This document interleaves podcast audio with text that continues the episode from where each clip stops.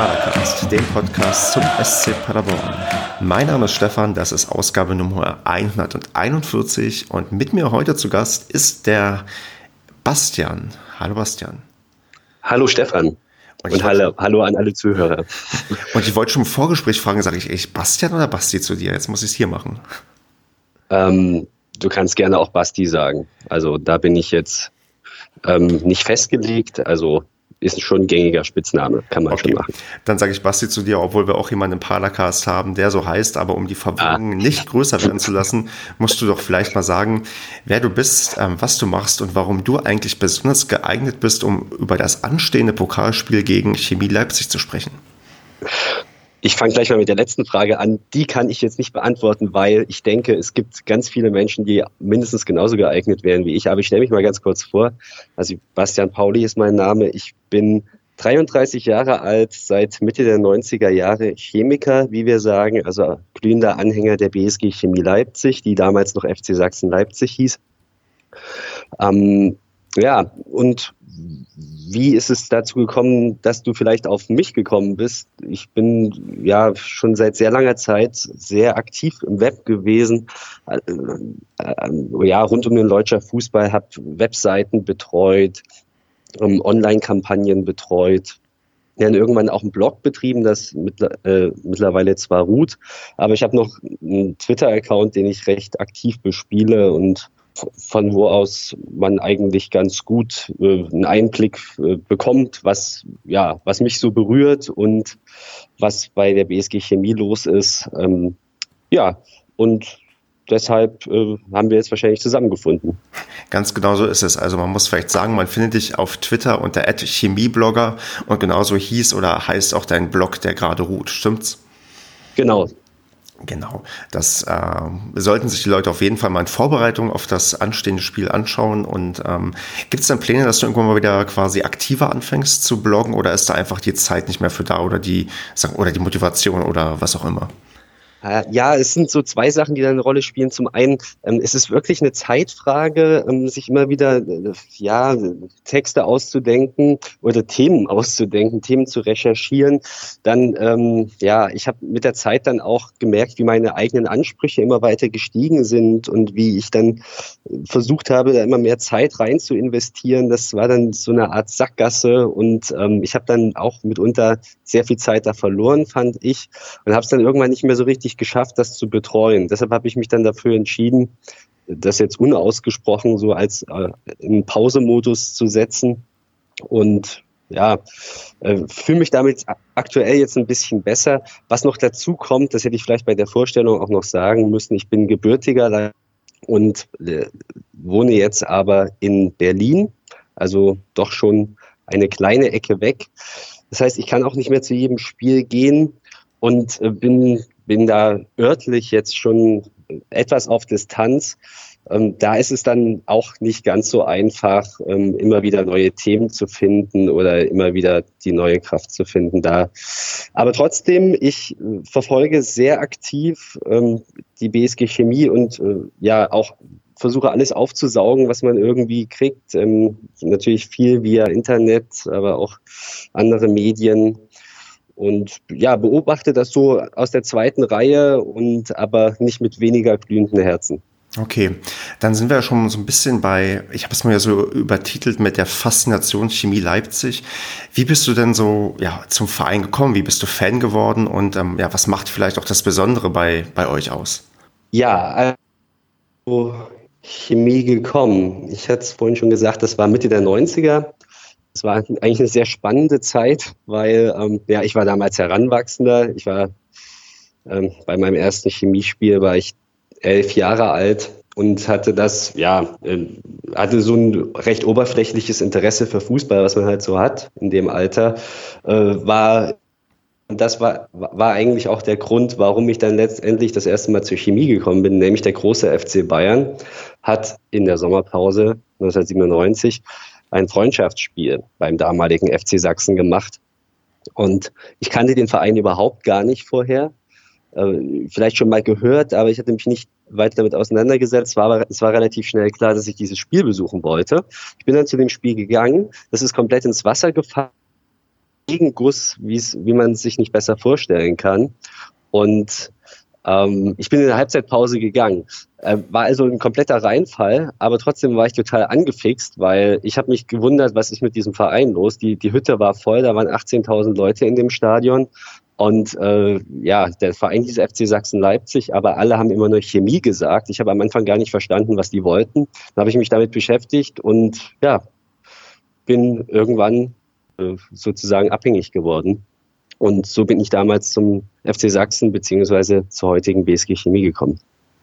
Und ist das dann quasi auch so geworden, dass du mit der Zeit dann ähm, mit Dauerkarte und umfangreichen Auswärtsfahrten quasi ausgestattet warst oder was dann immer eher so ja ähm, bei Heimspielen zuschauen oder ja wie, wie, wie hat sich denn dein Konsumverhalten quasi auch mit der Zeit entwickelt?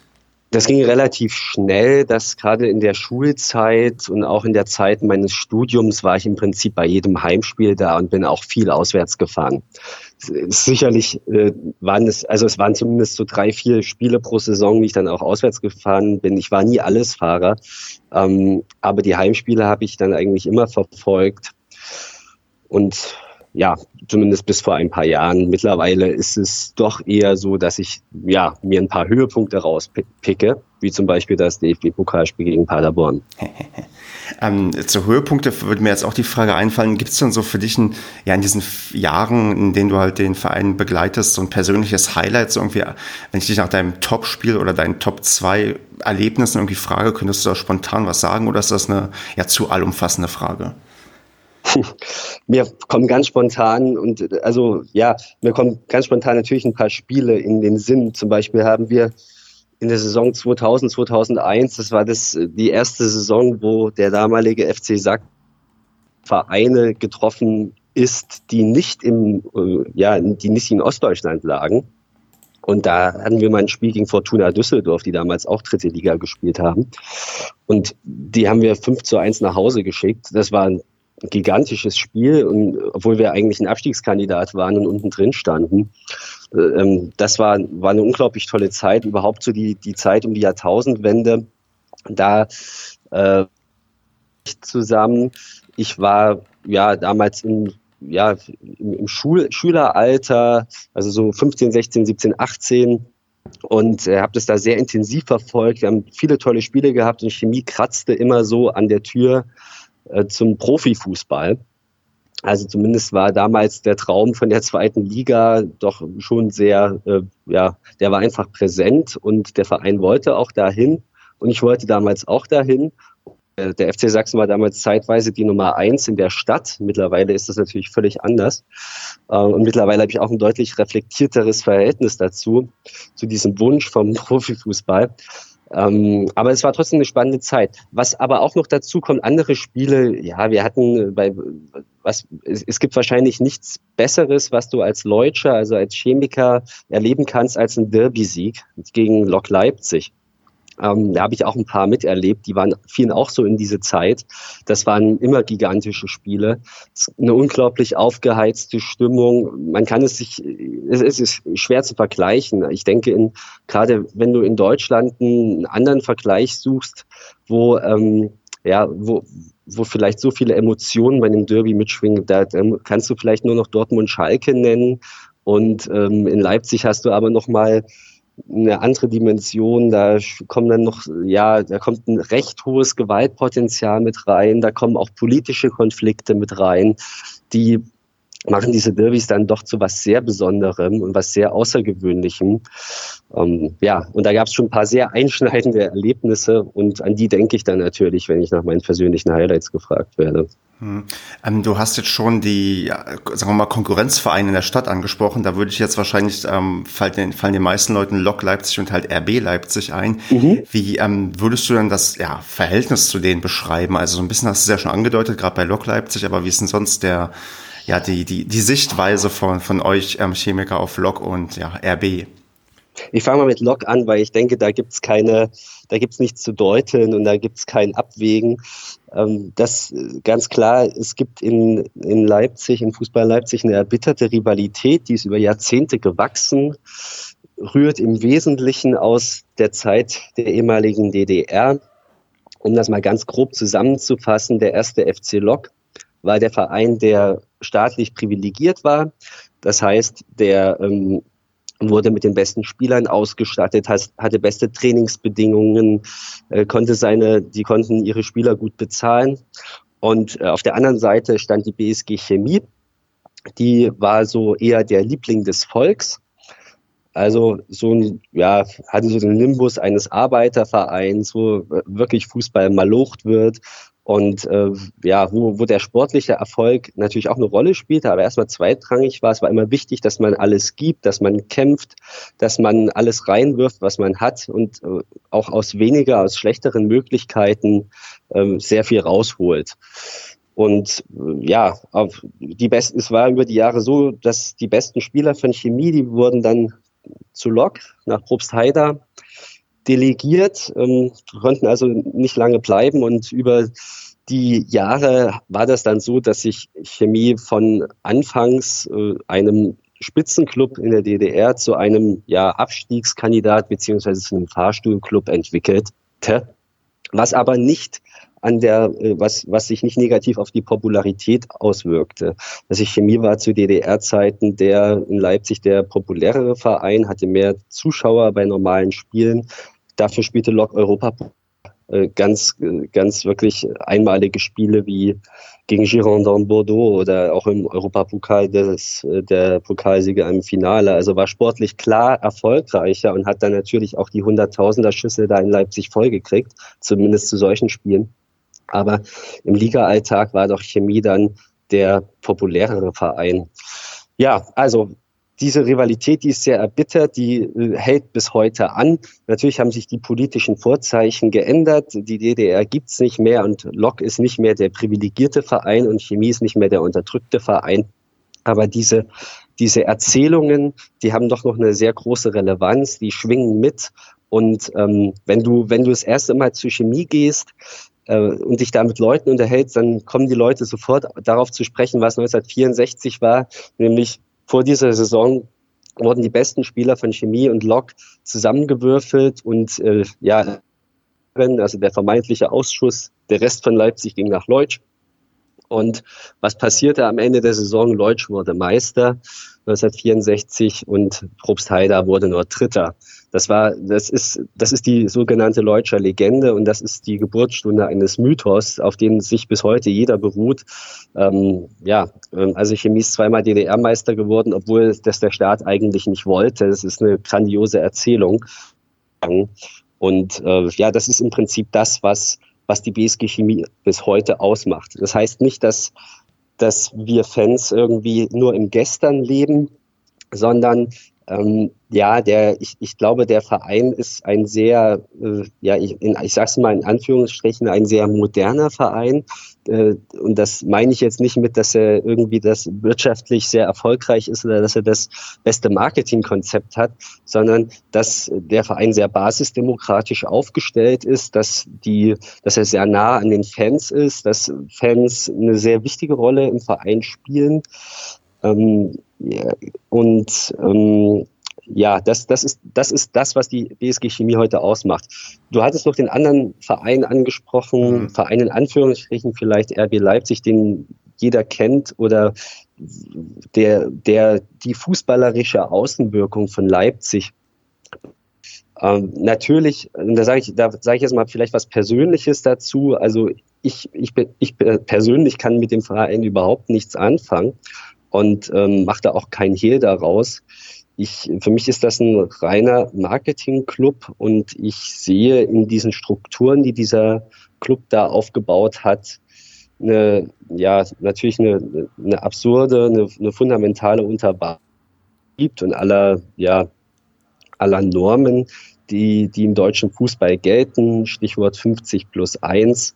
Ähm, da werden also ja, da werden gewisse Grundsätze mit juristischen Konstrukten untergraben, um am Ende äh, ein paar mehr Dosen zu verkaufen. Äh, das, also das ist etwas, was, wo, da, da, das sehe ich persönlich sehr distanziert. Ich stehe damit sehr auf Kriegsfuß und ähm, weiß aber, dass vielleicht auch differenzierter gesehen wird, weil ähm, RB wird von dem einen oder anderen gar nicht als echte Konkurrenz angesehen, eben weil das Konzept, Fußball zu spielen oder überhaupt ein Fußballunternehmen zu sein, sich grundsätzlich unterscheidet von dem, was Chemie ist, nämlich so eine Art Kiezverein oder ein Verein zum Mitmachen, wo, wo auch eine Mitgliedschaft etwas zählt, wo man überhaupt Mitglied werden kann, am Wochenende zum äh, Arbeitseinsatz einfindet, um äh, die letzten, um die Schnipsel der letzten Choreo noch wegzuräumen. Und sowas wird man natürlich bei RB Leipzig nicht finden auf der anderen Seite. Und das ist auch gar nicht gewollt. Da ist es eigentlich nur gewollt, dass man als Konsument in die Kurve geht, ins Stadion kommt, da vielleicht ein, ja, ein Leichtbier trinkt und eine Wurst isst und am Ende applaudiert und dann auch wieder geht. Ähm, das ist ist nicht meine Vorstellung von Fußball und das ist auch nicht meine Vorstellung von Fankultur. Gleichwohl weiß ich aber, dass es auch natürlich im Umfeld von Chemie äh, Menschen gibt, die auch Sympathien für RB haben. Äh, zumindest bin ich mir dessen sicher.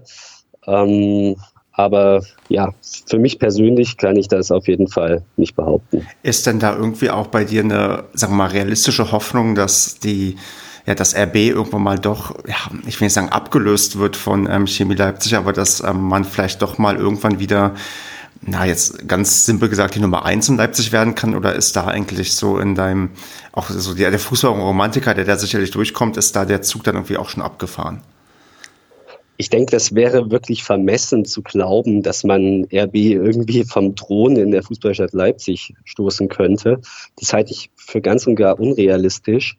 Und vielleicht halte ich sogar auch angedeutet, Chemie ist als Verein, so wie er jetzt gerade aufgestellt ist, kein Verein, der irgendwann mal Bundesliga spielen kann, soll, muss, äh, weil ähm, äh, sich eben dieses Konzept, was ich gerade angedeutet habe, sich nicht damit verträgt, in der ersten Liga Fußball zu spielen, erfolgreich Fußball zu spielen. Es gibt ja schon den einen oder anderen Verein, der der diesen Spagat versucht und vielleicht auch ganz gut kann, zwischen auf der einen Seite glaubwürdig zu sein für die Basis und auf der anderen Seite sportlich erfolgreich. Da denke ich jetzt sofort an St. Pauli und Union. Die, also das sind diese Konzepte von Vereinen sind ähnlich. Die, die, Vereine sind natürlich beide größer als Chemie und sie sind vor allem auch erfolgreicher und haben auch ja fundierte Marketingkonzepte, die da dahinter stehen, neben diesem ja doch recht glaubwürdigen Spirit, den diese beiden Vereine da vermitteln. Da aber es ist, ich denke, du, du stößt dann sehr schnell irgendwie an die Grenzen des Wachstums, wenn du sagst, auf der einen Seite, es ist uns wichtig, ähm, das zu beachten, was die Fans möchten oder uns nicht über die Meinung der Fans hinwegzusetzen. Und auf der anderen Seite sportlicher Erfolg. Ich denke, das ist ganz schwer zusammenzubringen. Und ähm, da muss man jetzt vielleicht noch eine kleine Fußnote setzen. Konflikt, und das war in der Zeit bemerkenswerterweise vor, bevor es Red Bull in Leipzig überhaupt erst gab. Nämlich, das ist jetzt ziemlich genau zehn Jahre her. Red Bull ist ein Jahr später gekommen. Da gab es in unserem Verein, der damals noch FC Sachsen-Leipzig hieß, eben genau diesen Konflikt. Auf der einen Seite, ähm, ja, okay, wir wollen jetzt so schnell es geht in Profifußball, wir wollen sportlichen Erfolg haben. Auf der anderen Seite haben viele Leute genau das kritisiert, weil sie da weil sie gemerkt haben, wie wieder nur die ein oder andere Million herausgeworfen wird. Und dieser Konflikt hat den Verein so stark beschäftigt, dass es letztendlich zu einer Spaltung führte. Und dass, äh, ja, dass, äh, dass der FC Sachsen-Leipzig quasi von einer nennenswerten großen Zahl aktiver Fans verlassen wurde. Und die haben dann auf eigene Faust in der letzten Liga die BSG Chemie neu gegründet, beziehungsweise wieder ins Leben gerufen. Und ja, eine Zeit lang, ein paar Jahre existierten beide Vereine parallel. Das hat sich glücklicherweise dann aber irgendwann doch gegeben. Ähm, der FC Sachsen-Leipzig ist mittlerweile nicht mehr existent, weil er nämlich seiner chronischen Misswirtschaft erlegen ist. Und jetzt gibt es nur noch die BSG Chemie, die hat sich wieder hochgearbeitet. Und ich glaube, jetzt gibt es im Verein doch eine Mehrheit der Fans und Mitglieder und Aktiven, die, die sehen, äh, dass dieses Konzept zumindest den Anspruch zu haben, nachhaltig zu sein und einen basisdemokratischen Verein darzustellen, wo eben nicht wo es nicht darum geht, da, einen schnellen Euro zu machen oder den schnell auszugeben, sondern nachhaltig Strukturen zu entwickeln. Darum muss es gehen. Und also diese Sichtweise ist, denke ich, mittlerweile mehrheitsfähig. Und das alles verträgt sich meines Erachtens nicht mit Bundesliga-Fußball. Gleichwohl, wieder meine persönliche Meinung, ich würde mir sehr wünschen, dass der Verein irgendwann mal Bundesliga spielt, also vielleicht zweite Bundesliga. Vom Potenzial her, denke ich, ist dritte Liga irgendwie möglich. Äh, ich weiß aber auch, dass natürlich dritte Liga gerade wirtschaftlich eine schwierige Situation ist. Und wir haben es auch im letzten Jahr gemerkt, wo wir nicht fünfte Liga, sondern vierte Liga gespielt haben, also Regionalliga, ähm, sind wir nach einem Jahr sofort wieder abgestiegen. Also das ist schon nochmal da brauchst du andere Strukturen und da, äh, ja, da gibst du auf jeden Fall ganz schnell auch viel mehr Geld aus und du musst gucken, wie du es dann auch wieder reinkriegst. Das sind alles Sachen, die auch eine Rolle spielen. Klar. Ja, du hast jetzt gerade schon mit der Historie so ein bisschen angefangen und machen wir da doch einfach ein bisschen weiter, weil ich habe auch ja in den Wikipedia-Artikel mir vorher ein wenig überflogen, um herauszufinden, was es eigentlich ähm, ja mit der Historie und so weiter auf sich hat. Und da sind dann ja Wörter wie Sachsen, Leipzig und so weiter alles gefallen. Ähm, Kannst du vielleicht noch mal, also was mir so auffällt, ist, es gibt ja diesen Wikipedia-Artikel, da steht in Klammern seit 1997 und man sieht dann irgendwann, dass im Jahr 2008 der Spielbetrieb aufgenommen wurde. Was ist in diesen elf Jahren eigentlich passiert? Also wie kommt irgendwie diese zeitliche Diskrepanz irgendwie zustande? Ja, dann, da müssen wir noch etwas. 1990 hieß der Verein, der heute Chemie heißt, ähm, auch so, nämlich BSG Chemie Leipzig. Das war der Verein unter äh, der Name, unter dem der Verein in, zu DDR-Zeiten seine Erfolge gesammelt hat. Sprich, er wurde zweimal DDR-Meister, er wurde Pokalsieger, er spielte international. Und ähm, ja, das war die erfolgreichste Zeit. Nach der Wende ähm, waren plötzlich solche alten in Anführungszeichen DDR-Traditionsnamen nicht mehr so en vogue. Also es gab bei vielen Vereinen so eine Umbenennungswelle. Äh, das betraf zum Beispiel auch unseren Lokalrivalen 1. FC Lok Leipzig. Der hieß dann plötzlich wieder so, wie er im Kaiserreich hieß, nämlich VfB Leipzig und spielte damals sogar eine Zeit lang Bundesliga, ein, ein Jahr lang. Ähm, ja, es haben sich im Prinzip fast alle Vereine umbenannt außer vielleicht Hansa Rostock und Dynamo Dresden, die zumindest hier ihren Hauptnamen behalten haben. Ähm, aber auch Erzgebirge Aue hatte einen neuen Namen. Gut, Union Berlin hat seinen Namen behalten. Also es war schon unterschiedlich, aber es war da, gab damals so eine Welle, es war en vogue, sich diesen, dieses DDR-Namens, äh, ja, sich davon zu emanzipieren und den loszuwerden und nochmal richtig schön durchzustarten in der kapitalistischen Welt. Und so hieß der Verein dann plötzlich 1990 nicht mehr BSG Chemie Leipzig, sondern FC Sachsen Leipzig. Ähm, ja, man, es gab da Anleihen, äh, die, äh, man findet also eine Parallele, so eine versuchte Parallele zum FC Bayern München, also das Schema Bundesland und Stadt. Da konnte man dann vielleicht auch schon so ein bisschen rauslesen, was die Ansprüche waren dieses Vereins. Also man träumte im Prinzip gerade nach 1990 ähm, ja, träumte man vom Profifußball, wollte unbedingt irgendwie in die zweite Liga, hat das sportlich zum Teil sogar geschafft. Dann wurde aber die, die Lizenz verweigert. Das, war, das waren ganz ähm, ja, spannende, aber auch ernüchternde Jahre.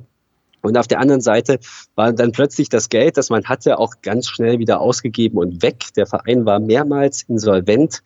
Und ähm, ja, das, ich glaube, 1997, das ist ja diese Jahreszeit, die du angesprochen hast, haben das die einen oder anderen schon gemerkt, dass es halt in dieser schönen neuen Welt doch nicht ganz so rosig ist, wie es ist. Und was ist denn eigentlich mit unserem Erbe? Was ist eigentlich mit dieser Tradition, die wir eigentlich pflegen wollen, nämlich die BSG Chemie?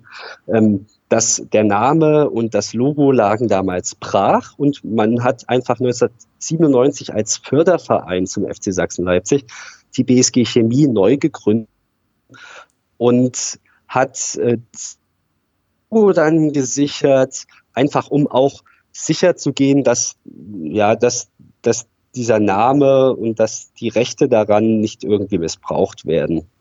Und ja, was ist, äh, dann hat es elf Jahre gedauert, bis diese BSG Chemie, also dieser Traditionspflegeverein, sage ich jetzt mal, bis der plötzlich auch wieder in den Spielbetrieb gegangen ist. Ähm, da sind vorausgegangen diese Konflikte, die es beim FC Sachsen gab. Auf der einen Seite was es wolle und auf der anderen Seite der Wunsch nach einer nachhaltigen Entwicklung. Es kam zu einer Spaltung des Vereins und eine große Zahl an aktiven Fans, angeführt von den Ultras, die ja wirklich nicht nur in Deutschland, sondern auch international sehr stark beachtet sind. Ich glaube, es gibt keinen anderen Fünftligisten, der so eine stark respektierte Ultragruppierung hat wie Chemie. Also diese die Sachsen abgewendet und auch noch deren Unterstützer, deren dem ich damals gehörte und heute noch gehöre, die haben sich vom FC Sachsen abgewendet und sind zur BSG Chemie gegangen und die haben dann plötzlich in der Nacht- und Nebelaktion gesagt, das war's, äh, es reicht, wir machen jetzt nicht mehr weiter mit dem FC Sachsen, wir fangen jetzt neu an zu spielen und zwar als Konkurrenzprodukt, als Konkurrenzangebot zum FC Sachsen Leipzig. Damals in der letzten Liga angefangen, 2008 und ja, dann folgt gab es noch ein paar äh, ja, Spielrechts, äh, ich, äh, also so, es gab noch ein paar äh, ja, kluge Schachzüge, wie man vielleicht die ein oder andere Liga überspringen kann. Und so fand sich der Verein dann doch nach ein paar Jahren wieder in der fünften Liga wieder. Und äh, ja, zwischenzeitlich ist sogar mal hochgegangen in die vierte, aber jetzt sind wir wieder in der fünften Liga und hoffen darauf, dass es jetzt vielleicht wieder nach oben geht. Ja, aber es ist ja schon recht am steiler Aufstieg, wenn man guckt, dass ihr ja vor zehn Jahren ganz, ganz unten angefangen habt und jetzt ja zumindest schon in dem, sagen wir mal, semi-professionellen ähm, Bereich wieder aufgestiegen seid mit der vierten und fünften Liga. Da ist man ja schon, glaube ich, weitergekommen, als man sich das vielleicht anfangs sogar ausgemalt hat, dass das in so kurzer Zeit so schnell funktioniert. Ich denke schon, ja. Also ich, als ich, ich kann mich noch gut erinnern, vor zehn Jahren, als wir da auf den Kreisklasse-Sportplätzen standen, es war zugig, es war immer matschig. Du, du hattest irgendwie immer auch, ähm, wir, wir, standen da mit 300 Leuten auf und sind da über die Dörfer getingelt. Das war, das war schon auch eine harte Zeit und da gehörte auch viel Idealismus dazu. Und man hat dann aber gemerkt, dass es sportlich relativ schnell bergauf geht, dass es irgendwann wann mal wieder ja im Prinzip dorthin führt, wo der, wo damals der FC Sachsen das Licht ausgemacht hat, nämlich Fußball. Das war sicherlich damals nicht abzusehen, auf gar keinen Fall. Hätte ich auch nicht geglaubt. Und ähm, das ist schon eine beachtliche Entwicklung. Ja, machen wir mal weiter mit der jüngeren sportlichen Geschichte. Ich hatte ja gerade schon ähm, so ein bisschen angesprochen, vierte, fünfte Liga scheint so ein bisschen jetzt euer ja, natürliches Biotop zu sein. Und ihr spielt aktuell in der NOFV Oberliga und habt da in elf Spielen zehn gewonnen und ein Unentschieden geholt. Das Unentschieden sogar beim ja, jüngsten, ich glaube, es war sogar ein Heimspiel. Ähm, deswegen erzähl mal, wie sieht's denn gerade sportlich bei euch so insgesamt, insgesamt aus? Es ist sehr schade, dass wir nicht mit der weißen Weste, mit den elf Spielen, in, äh, mit den elf Siegen in Folge in der Liga gegen Paderborn antreten, sondern halt mit diesem kleinen Makel, nämlich das letzte Heimspiel nicht gewonnen zu haben. Also es läuft unfassbar gut eigentlich diese Saison bislang. Mehr als ein Drittel ist rum und äh, ja, keine Niederlage, fast alles gewonnen. Und auch das letzte Spiel hätten wir eigentlich gewinnen müssen, zumindest von den Chancen her. Ich hätte nicht gedacht vor der Saison, dass es so gut laufen wird. Wir hatten nämlich den einen oder anderen Abgang nach dem Abstieg zu verkraften. Und zumindest ich habe vorher oder habe lange Zeit nicht gesehen, ob wir das so kompensieren können. Mittlerweile bin ich aber überzeugt, dass unsere, unser Kader stärker ist als äh, letztes Jahr in der Regionalliga. Ähm, es gab ein paar gute die auch voll eingeschlagen sind, wie zum Beispiel äh, Kai Druschki, der in der ersten Runde des DFB-Pokals mit seinem goldenen Schuss äh, Regensburg rausgehauen hat. Ja, auf sowas äh, hoffen wir dann irgendwie morgen wieder. ähm, ist dann aber dann so jetzt auch dann ja, also die, das Ziel dann auch schon offiziell irgendwo ausgegeben worden, dass man auf jeden Fall irgendwie aufsteigen möchte. Wie ist das überhaupt? Ähm, steigt der Meister direkt auf oder gibt es da irgendwelche komischen Aufstiegsspiele in der Oberliga? Man, man hat die recht bequeme Situation oder die beruhigende Situation, dass der Erste direkt hochkommt. Ähm, vor der Saison wurde schon recht vorsichtig oder ich sag mal so bestimmt, aber auch etwas vorsichtig das Ziel aus, Aufstieg ausgegeben. Ähm, es gab aber viele Ungewissheiten. Das musste man eben, also der, der Kader musste sich neu sortieren, dann gab es prominente Abgänge, ich habe es eben angedeutet. Äh, gut läuft, jetzt nach den ersten elf Spielen, das hätte sicherlich keiner gedacht. Man muss jetzt auch ganz klar sagen, nach diesem Saisonstart wäre es das muss ich persönlich schon sagen, wäre es ein Stück weit auch eine Enttäuschung, wenn es am Ende doch nichts werden sollte mit dem Aufstieg. Aber klar, es ist noch überhaupt nichts gewonnen. Man hat bloß eine beeindruckende Serie hingelegt. Ähm, und ähm, ja, das jetzt, ich meine, jetzt nach den elf Spielen müssen wir natürlich sagen, jetzt nach den elf Spielen müssen wir natürlich sagen, äh, unser Ziel ist der Aufstieg und ich denke, das ist auch sportlich überhaupt nicht vermessen. Und äh, ja, also ich hoffe, dass wir nächstes Jahr wieder Regionalliga spielen werden. Und wie sieht's im Sachsenpokal aus? Ähm, seid ihr da auch noch ähm, von der Partie, weil ihr seid ja als Titelverteidiger dort quasi in den Wettbewerb eingestiegen. Ähm, wie sieht's da aus bei euch? Genau, da sind wir auch noch im Wettbewerb vertreten. Zwei Spiele bislang, beide gewonnen. Und ähm, ja, da hoffen wir auch noch recht weit zu kommen. Allerdings muss man sagen, dass der Sachsenpokal wahrscheinlich der schwierigste ostdeutsche Landespokal ist, weil es einfach die größte Konkurrenz gibt. In Mecklenburg-Vorpommern gibt es halt nur Hansa und in, in Brandenburg gibt es nur Energie Cottbus und vielleicht noch ein bisschen Babelsberg. Und in Sachsen tummeln sich dann auf einmal verdammt viele Drittligisten, Viertligisten und Fünftligisten, die alle ambitioniert sind und die irgendwie die und das ist uns letztes Jahr wirklich trotz dieses Abstiegs geglückt, was ja was richtig eine Sensation war. Wir haben auch höherklassige Gegner ausgeschaltet. Ähm, man, ja, es ist aber immer auch ein Glück. Klar, es ist halt Pokal und man kann nicht darauf hoffen, dass, dass, dass man diese Serie jetzt nochmal fortsetzen kann, dass es weiter so läuft. Also dieser, dieses Jahr DFB-Pokal ist schon ein unfassbares Geschenk und auch das erste Mal seit sehr langer Zeit, dass beziehungsweise der FC Sachsen im DFB-Pokal ran darf. Hm. Und man darf auch nicht vergessen, es spielt übrigens auch der amtierende Sachsen-Pokalsieger gegen den amtierenden Westfalen-Pokalsieger. Also es ist sogar eine Art kleines ja, Pokal ähm, Aufeinandertreffen von zwei. Weil auch der Westfalen-Pokal ist nicht unbedingt schwach besetzt, weil auch da sind sehr, ja. sehr viele Dritt- und Viertligisten dabei. Und auch da ist es nicht so einfach, sich durchzusetzen. Von daher treffen vielleicht sogar die beiden stärksten Verbandspokalsieger aufeinander. ja. These. Ähm, mhm. ich, ich denke, ähm, um, um auf das Spiel zu sprechen zu kommen, es gibt einen ganz klaren Favoriten und ähm, ich äh, bin jetzt nicht vermessen und, und glaube, dass, dass es jetzt nochmal so laufen kann wie gegen Regensburg. Gerade nach diesem ersten, nach diesem, ja, nach diesem ersten Spiel ist, äh, seid ihr halt gewarnt und ähm, ja, ich bin sehr gespannt, wie das dann morgen.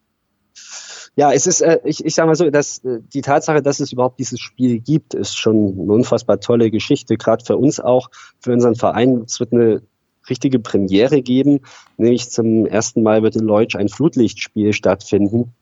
Und ähm, ja, man hat extra äh, mobiles Flutlicht besorgt, also Himmel und Hölle in Bewegung gesetzt, um irgendwie dies, dieses Spiel möglich zu machen vom DFB und von vom TV-Sender Sky, dass dieses Spiel abends stattfinden muss und dann auch unter Flutlicht. Das war, wäre für uns eigentlich eine Herausforderung gewesen. Ein Umzug in ein anderes Stadion wäre nicht denkbar gewesen für uns. Also das ist auch ganz wichtig. Mit dem, mit der BSG Chemie ist untrennbar verknüpft der, das Stadion Alfred Kunze Sportpark. Alfred Kunze ist der Meistertrainer von 1964, ist im Prinzip bei uns eine Trainerlegende und dieses Stadion, das ist die unsere sportliche Heimat, das ist unser Wohnzimmer und da möchten wir auch diese Spiele austragen und deshalb ist es jetzt ja, besonders positiv, dass, dass es gegen Paderborn eine Flutlichtpremiere in Deutsch geben wird. Und ich bin auch, ich finde es auch ein bisschen geil, dass ich auch dabei sein kann, weil es ist ja schon echt faszinierend, wenn man jetzt so sieht, okay, ihr habt kein Flutlicht, auch dieses Hin und Her, mit der darf man das Spiel verlegen oder nicht.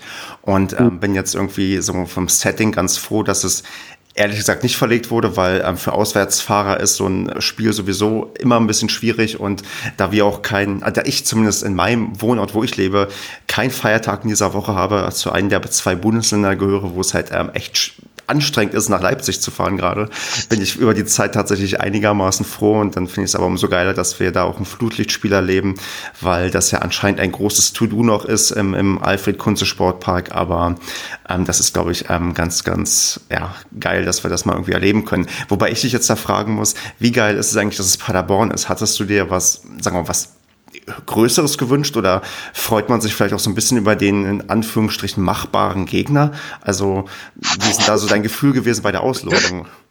Ähm, kein, äh, wirklich kein machbarer Gegner. Ich habe das gerade schon gesagt, es war keine Koketterie. Es gibt in, jetzt in dieser zweiten Runde für einen Fünftligisten, wir sind der letzte verbliebene Fünftligist, es gibt keine machbaren Gegner mehr.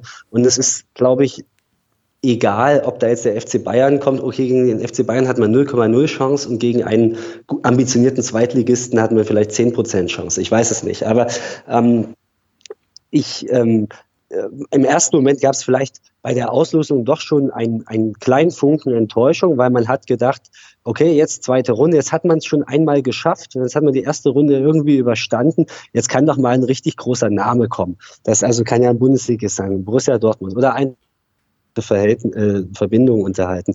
Aber die, ähm, ähm, also wo, wobei ich weiß jetzt gerade gar nicht, ob äh, Frankfurt schon ausgeschieden ist. Deshalb begebe ich mich jetzt, glaube ich, auf Glatteis. Aber ich meinte nur, es wäre also denkbar gewesen, in der zweiten Runde ähm, in, äh, sicherlich auch einen großen Namen zu erwischen. Ähm, dass es jetzt am Ende Paderborn geworden ist, ähm, finde ich total in Ordnung. Und letztendlich ist es egal, weil egal wer jetzt kommt in dieser zweiten Runde, das Stadion wird auf jeden Fall ausverkauft, 4.999. Aber ähm, uns entsteht dadurch jetzt auch kein wirtschaftlicher Schaden, würde ich jetzt mal sagen, dadurch, dass es vielleicht doch ein kleinerer Gegner ist als ursprünglich erhofft oder vielleicht erwartet. Und ähm, letztendlich ist es egal, gegen wen man hier im DFB-Pokal spielt. Das ist, wird ein einmaliges Ereignis für uns, eben wegen dieser Flutlichtgeschichte und eben weil dieses Format DFB-Pokaliges ist. Das ist doch ähm, irgendwie eine tolle Aussicht. Und ähm, ich habe ein bisschen, also ich hoffe, dass ähm, man trotzdem in Paderborn gewarnt genug ist, dass ihr ja einen ähm, Zweitligisten rausgeschmissen habt und wir euch dann trotzdem einigermaßen souverän besiegen können, weil ich habe eigentlich, also bei mir ist auch ehrlich gesagt das Weiterkommen mehr oder weniger fest eingeplant. Ich sehe auch nicht, dass Klar. da irgendwie Ernsthaftigkeit ähm, fehlen wird. Aber es ist natürlich dann, man kennt ja die, die Sprichwörter Pokal, eigene Gesetze und ähm, dann ist das ja auch höchstwahrscheinlich eine sehr herausragende Stimmung, die da irgendwie ja auftreten wird. Und da ähm, wäre ich, ich wäre sehr enttäuscht, wenn ich morgen irgendwie ähm, aus Leipzig dann abreisen muss und merke, ach verdammt, jetzt habe ich diesen langen Weg auf mich genommen, habe zwar irgendwie ein geiles Spiel mit einer geilen Atmosphäre erlebt, aber wir sind nicht weitergekommen.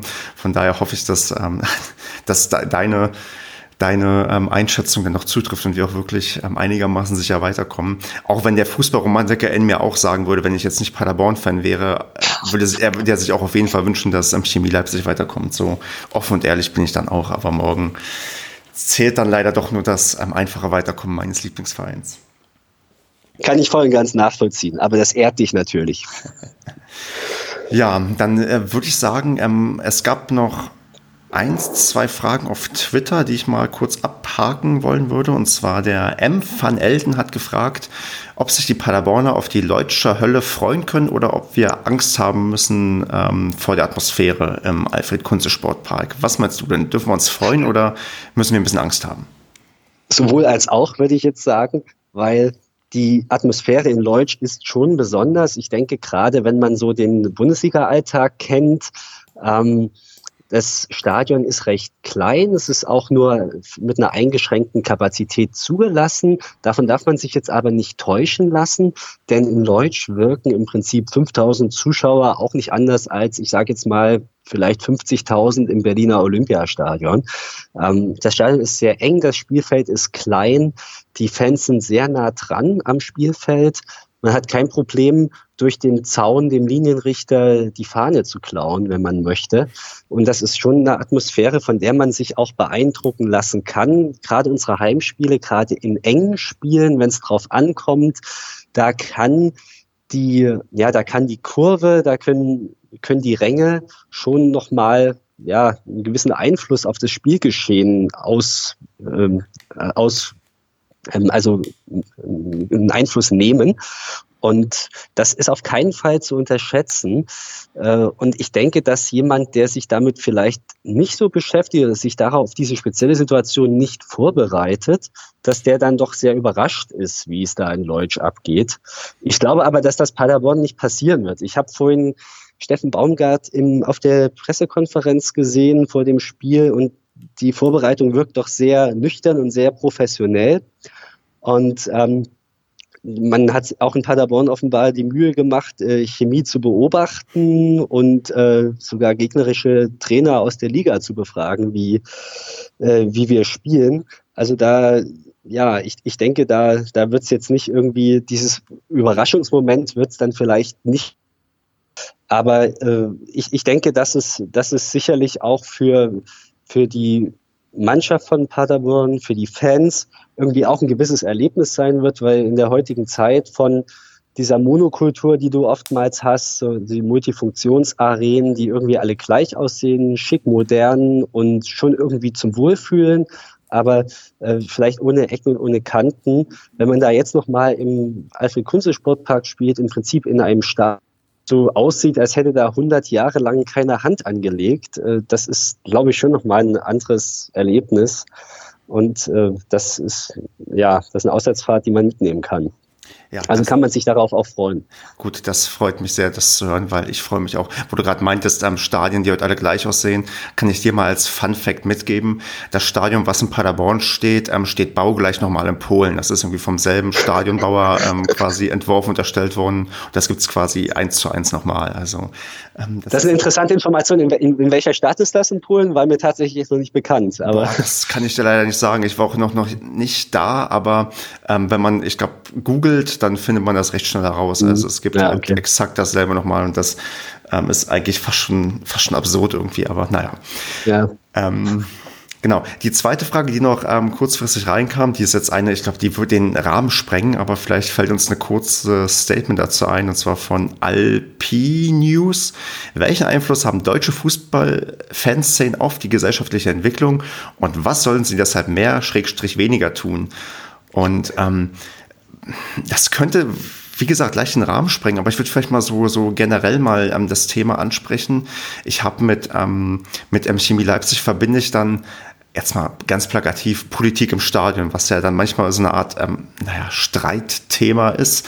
Ähm, so mal einfach so gefragt. Also das ist doch auch eine richtige Wahrnehmung von mir, dass ähm, Chemie Leipzig dann sich bei ähm, gewissen Sachen gesellschaftlich und politisch auch die Fanszene ähm, mehr äußert, als es vielleicht so der Durchschnitt in der ja in der äh, Fanszene in, in den Fanszenen in Deutschland ähm, stattfindet. Ja, Chemie hat eine sehr stark politisierte Fanszene, das muss man sagen.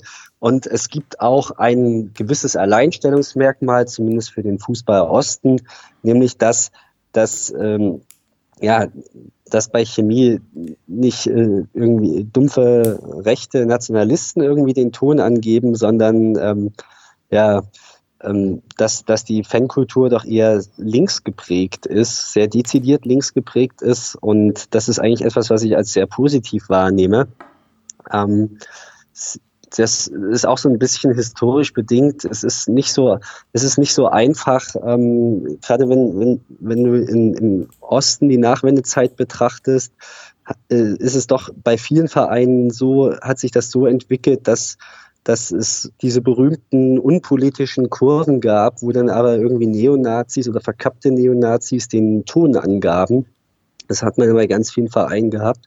Und so eine Entwicklung hat Chemie Anfang der 90er auch genommen. Also das okay. war, war eigentlich auch eigentlich ein ganz normaler Ostverein, wo, wo viel, auf den Rängen viele dumpfe Parolen gekrölt wurden. Und als ich damals zur Chemie kam, dort sozialisiert wurde, hatte ich das am Anfang auch gar nicht richtig problematisiert.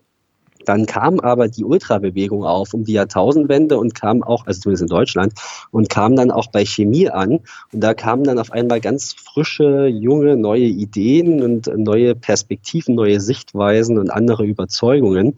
Und ja, die, warum die sich gerade bei Chemie angesiedelt haben, ist jetzt schwer zu sagen, aber es gab in, in, Leipzig halt eben zwei Vereine damals, zu denen man sich bekennen konnte, entweder halt Lok oder Chemie, beziehungsweise damals VfB Leipzig und FC Sachsen.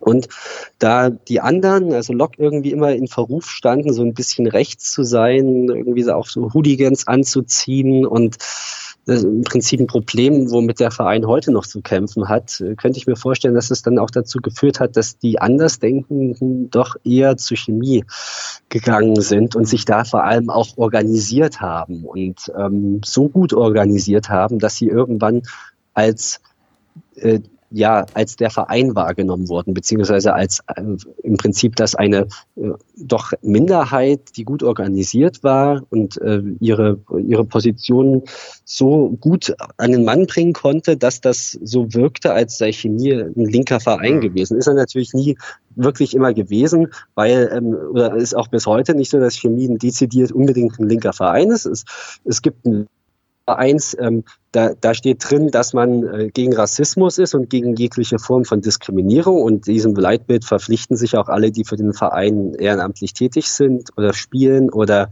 in der Kurve stehen. Also das ist ein Regelwerk, das sich der Verein gegeben hat. Aber es das heißt natürlich trotzdem nicht, dass, äh, dass das alles äh, linke Aktivisten sind in der Kurve, sondern sind auch ich äh, sage das jetzt in Anführungszeichen, auch ganz normale Menschen dabei, die sich über Politik vielleicht mitunter wenig Gedanken machen. Hm. Ähm, und, und, und ähm, ja. da reinzugehen, schon gerade auch dieses Ding ähm, gegen Rassismus und gegen ähm, Diskriminierung, das ist ja auch eher, sagen wir mal, demokratisches Grundverständnis, wie es sein soll. Das ist irgendwie noch weit davon weg, wirklich so, sagen wir mal, politisch zu sein. Da gibt es dann auch mal quasi, ähm, also andere Ausprägungen, die dann irgendwie viel ähm, klarer dann auch, ähm, ja, wo du, wo du viel klarer irgendwie ähm, zu besetzen sein könnten. Also das, das ist ja. Das ist der so, Punkt, hm. ja. Das ist der Punkt, aber tatsächlich ist, und das ist vielleicht auch so ein, so ein Problem, dass es im Osten vielleicht etwas Chemie ist immer konfrontiert worden mit dem Vorwurf, wir würden Politik ins Stadion tragen. Dabei ist im Prinzip das, wie die Fans agieren, ist eigentlich nur eine Reaktion auf die herrschenden Zustände, nämlich eben, dass, äh, dass es zum Beispiel antisemitische Vorfälle gibt, dass es rassistische Vorfälle gibt, dass es Alltagsrassismus gibt, dass es so eine schweigende, so ein schweigendes Achselzucken gibt, wenn mal wieder irgendwo ein Hakenkreuz auftaucht oder so das ist, das ist etwas, gegen das sich bei Chemie die aktive Fanszene richtet. Und dann wird man natürlich schnell als links wahrgenommen und als vielleicht bei manchen wird man auch als Störer wahrgenommen, nämlich als die, die Salz in die Wunde streuen und die überhaupt erst die Unruhe reinbringen. So nach dem Motto, ja, jetzt lass die doch, das sind doch eigentlich auch nur ganz nette Menschen, mit denen kann man auch mal auf dem Dorffest ein Bier trinken. Aber so, so geht das halt bei uns nicht. Und äh, da gibt es schon die Konfrontation. Das finde ich auch gut. Ich finde es wichtig, um auf diese Frage zurückzukommen, ähm, die wirklich eine große Frage ist. Ähm, ich denke schon, dass man sich als äh, Kurve auch gesellschaftlich ähm, engagieren kann und sollte weil ähm, ja, Fußball ist ja irgendwie ein Gemeinschaftserlebnis. Man, man sitzt nicht alleine auf der Couch, sondern man geht ins Stadion, man trifft da seine Freunde, man unterhält sich, man brennt mit der Mannschaft, man feuert die Mannschaft an, man fiebert mit. Und da, da ist Fußball doch immer darum geht, dass man in der Gemeinschaft irgendwelche Regeln aushandelt oder irgendwelche Normen oder Werte festlegt. Und ähm, deshalb denke ich schon, dass man da sehr sensibel sein sollte, was dieses Thema anbelangt und dass man durchaus äh, ja nicht nicht vergessen sollte, dass der Fußball da auch eine gewisse Strahlkraft hat und dass dann Fankurven sicherlich auch sehr auf der einen Seite positiv, auf der anderen Seite auch negativ sich auswirken können, weil sie bestimmte Tendenzen ja, ich würde sagen, wir kommen langsam ähm, auf die Zielgerade und ähm, würde da gerne ähm, obligatorisch gibt es bei uns eigentlich immer jede Woche den Social Media Post der Woche. Ähm, du, du, hast jetzt kein Stimmrecht, ich vergebe ihn einfach und zwar an den ähm, Ed Bullstar auf Leipzig, der ein ähm, Foto aus dem bereits vorbereiteten Gästeblog für den SC Paderborn gepostet hat. Da kann man schon mal sehen, was morgen auf die Leute zukommt, die auswärts fahren. Und ähm, eigentlich kommst du jetzt am Ende nicht drum herum, noch einen Tipp abzugeben, wie denn das Spiel ausgeht ähm, zwischen unseren beiden Vereinen. Was ist denn dein Tipp für morgen? Ja, ich bin natürlich ein guter Fan von Chemie und deshalb muss es mir jetzt auch nachsehen, dass ich jetzt sage, dass wir irgendwie dreckig 2 zu 1 gewinnen. Und ähm, ja, ich, das ist vor allem Ausdruck einer gewissen Hoffnung. Und ähm, ja, was sagst du? Ich sage, wir gewinnen ähm, 3 zu 1. Der Kevin aus unserer Gruppe hat auch geschrieben, dass wir 5 zu 0 gewinnen. Und die anderen Podcaster von uns müssen noch tippen und das hier offiziell ähm, ja, verkünden. Und dann gucken wir mal, was am Ende dabei rauskommt. Was mich noch interessieren wird, ähm, wie wäre denn dein Tipp? Ähm, auch sehen wir morgen Pyrotechnik, ja oder nein? ähm, es würde mich überraschen, wenn es anders wäre, also wenn wir es nicht sehen würden. Äh, ich, es würde mich auch überraschen. Ich bin auch tendenziell ähm, eher ein Freund davon. Ich gerade auch, weil ich auf der anderen Seite stehe und mir das in Ruhe anschauen kann und hoffe, dass ich ähm, das quasi ein würdiger Empfang für eure Mannschaft da gegeben wird und eine tolle Choreo zu sehen ist und dass wir da morgen ja, das erste Flutlichtspiel dann dort haben in, ähm, im Alfred Kunze Sportpark und ja, hoffe, dass man sich dann vielleicht dann mal irgendwann irgendwie wieder sieht, ähm, sei es im DFB-Pokal oder dann irgendwann doch in der zweiten Liga. Und ja, würde mich bedanken, Basti. Das würde ich sofort unterschreiben. Siehst du, dann, ähm, Basti, bedanke ich mich recht herzlich für deine Zeit und fürs Gespräch und ähm, folgt alle dem Basti als ähm, Chemieblogger auf Twitter und guckt rein, ob er irgendwann seinen Blog wieder reaktiviert. Ähm, wenn du, wenn ihr morgen Paderborn rausschmeißt, dann kannst du auf jeden Fall einen Artikel dazu schreiben. Das wäre vielleicht ein angemessener Anlass. Und ähm, dann würde ich sagen, bis zum nächsten Mal. Ja, danke für das Interesse und ähm, ich wünsche allen Paderbornern eine tolle Reise nach Leipzig und vor allem auch ja, ein gutes Erlebnis da in diesem kleinen, aber feinen Stadion und Gästeblock. Viel Spaß. Danke. Bis dann. Ciao. Ciao.